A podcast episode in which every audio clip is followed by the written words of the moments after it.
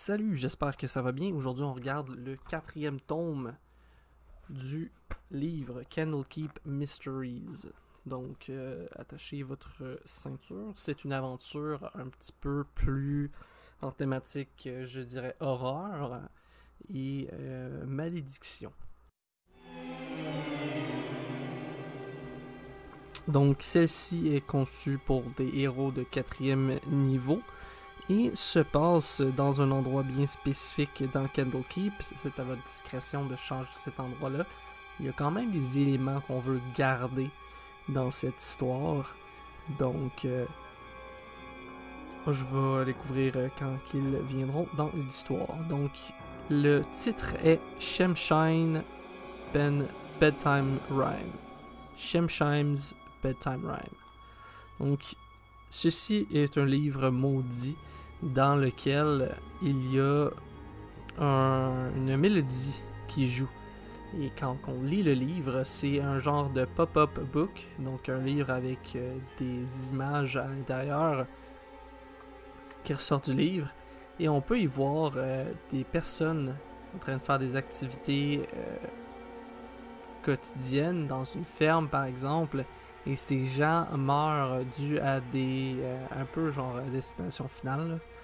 Des euh, situations un petit peu extrêmes, mais plus ou moins hasardeuses.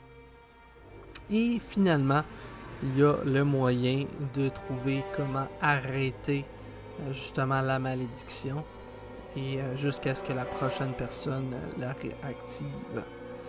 Donc, l'aventure se déroule dans le Firefly Cellar, qui est un souterrain, un endroit souterrain dans le fond qui peut être justement euh, isolé et enfermé.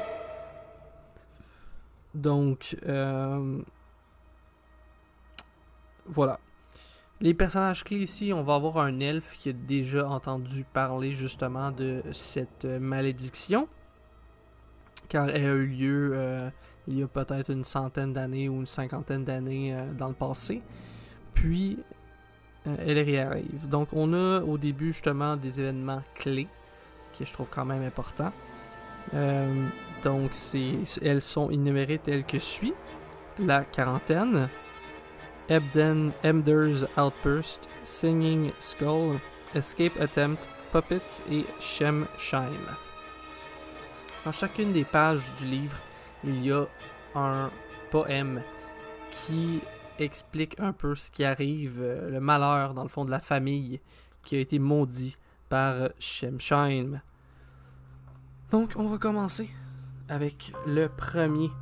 C'est euh, donc la première page, quelque chose que vous allez pouvoir donner à vos joueurs hein, comme un handout ou un, moi je conseille fortement soit de l'écrire avec euh, une page d'anciens livres ou stylé euh, du genre.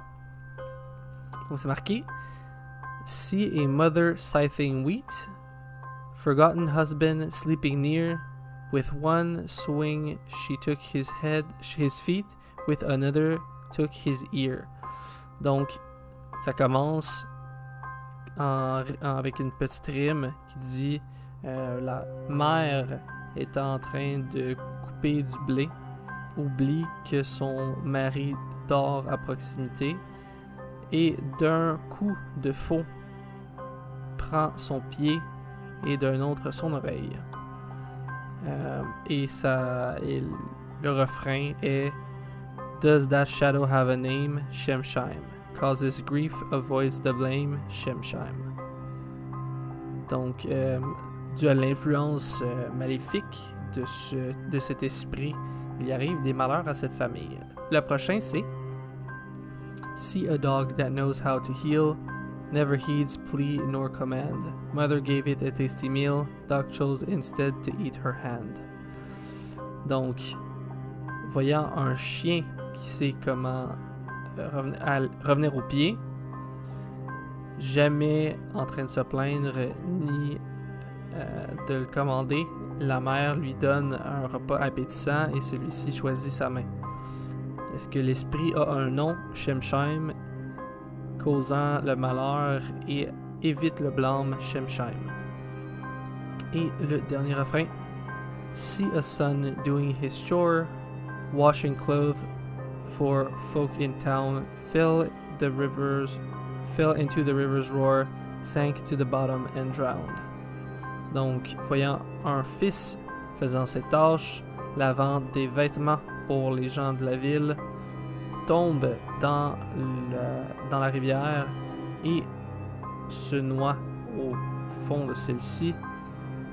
Est-ce que cet esprit a un nom? Est-ce que cette, euh, cette ombre a un nom? Shemshine et est le- la cause du malheur et évite le blâme Shemshine. Donc, dans chacune des pages, on va voir justement l'interaction qui arrive à chacune de, ces- de ceux-ci. Ça peut avoir des images comme plus ou moins à propos euh, de ces événements-là. Ça pourrait être très, très solide. Mais il y a quand même un peu de... euh, il y a une image là, dans laquelle là, vous pouvez voir justement le Shemsheim, euh, le- ce qui se passe. En fait, les quatre événements sont dans le livre. Comme je vous disais, c'est un pop-up book, mais aussi c'est euh, un genre de mécanisme euh, musical qui va comme jouer euh, la chanson ou la petite mélodie qui hante la famille. Donc, voyons voir. Il y a une description du livre? Il y a euh, le background du livre qui est vraiment pour vous. Il y a comment que la personne a euh, découvert le livre. Donc, la personne qui a découvert le livre, c'est un Kenku, qui, est, euh, qui sont des créatures curieuses et qui a vu le livre qui avait l'air particulier et qui là, a décidé de lire le livre et qui a commencé justement à répandre la malédiction. Euh, au, fur, et à mesure que l'aventure avance, il y a peut-être des gens qui vont vouloir essayer de résister à la malédiction parce que techniquement, ce qui arrive, c'est que tout le monde, plus que le temps avance, se met à chanter ou à euh, hum, à chantonner la malédiction ou la chanson. Un peu comme euh, une cantine d'enfants euh, creepy. Là. Il y a moyen de pouvoir résister justement à, la malédiction parce que si on essaie de faire une autre action tout en ou on essaie de réfléchir ou utiliser une habileté mentale tout en ayant cette chanson-là dans notre tête, ça cause des avantages euh, potentiellement. Donc il y a aussi des d'autres gens qui sont dans le cellar, donc euh, dans la dans la cave avec vous. Il y a Vaner, qui est justement le- l'elfe en question, qui euh, connaît un peu l'histoire de celle-ci. Il y a aussi Ab- Abder, Smallstone, un autre personnage. Euh, B. Smallstone, Cthulhu Tabaxi, Crinkle euh, Kenku, qui est euh, justement la cause de celui-ci. Euh, vous pouvez facilement échanger les personnages avec des personnages que vous connaissez ou que vous voulez potentiellement intégrer dans votre histoire, quitte à avoir une personne qui est comme maudite et qui cherche de l'aide. Là, vous pouvez vraiment, à votre guise, changer ces choses-là. Donc, euh, c'est assez direct. L'aventure commence euh, quand ils se font envoyer pour rencontrer une des personnes qui est dans, la cave. Et euh, quand vous arrivez, vous entendez une interaction qui arrive entre deux personnages et euh, un des personnages qui demande justement à l'autre comme tu peux-tu arrêter de faire du bruit, j'essaye de réfléchir. L'autre personne dit de quoi tu parles? Il fait ben arrête de chanter. Puis fait ben je fais rien. Puis là il réalise que lui aussi est en train de chanter la même chanson. Puis là la quarantaine commence. Où ce que il réalise que oh fuck c'est pas normal. J'ai déjà entendu parler de ça. On va barrer la cave. Et tant qu'on ne résolut pas cette situation-là, on va euh, pas continuer. Comme que si vous voulez utiliser cet événement-là comme vraiment une grosse malédiction euh, qui va prendre de l'ampleur sur une région, puis ça devient vraiment un grand, un, grand mal, pardon, euh, c'est possible aussi. Prendre note que tout se passe à Candlekeep. Le premier événement, c'est la quarantaine. Les personnages, vos joueurs en fait, vont parler avec les personnages pour essayer de savoir qu'est-ce qui aurait pu changer dans les derniers jours pour causer justement cette euh, initiation de malédiction. Donc, il y a un D6 d'événements qui peuvent se produire quand les joueurs euh, se promènent en essayant de découvrir le comment du pourquoi. Pardon? Donc, euh, vous allez pouvoir choisir parmi l'une de ces choses-là ou inventer la propre vôtre. la sortie est protégée par euh, un loquet arcanique, ainsi prévenant pas mal toutes sortes de dégâts et où, euh, avec grande force, peut être potentiellement brisé, mais c'est niveau 4, la plupart des joueurs ne seront pas capables de faire ça. Et si justement quelqu'un réussit à sortir, répand de, du même fait la malédiction à travers la région. Donc, deuxième événement, qui est comme un élément déclencheur, c'est la crise de Ebder. Celui-ci se met à crier et à courir directement. Euh, oui, pendant que les joueurs sont en train de se promener de chambre en chambre, ils entendent le cri frénétique de Hebder, pardon. Euh, et euh, il pointe dans une direction où il a essayé de sortir jusqu'à ce que, pour ne pas être enfermé, et de se faire assommer par justement l'elfe. troisième événement,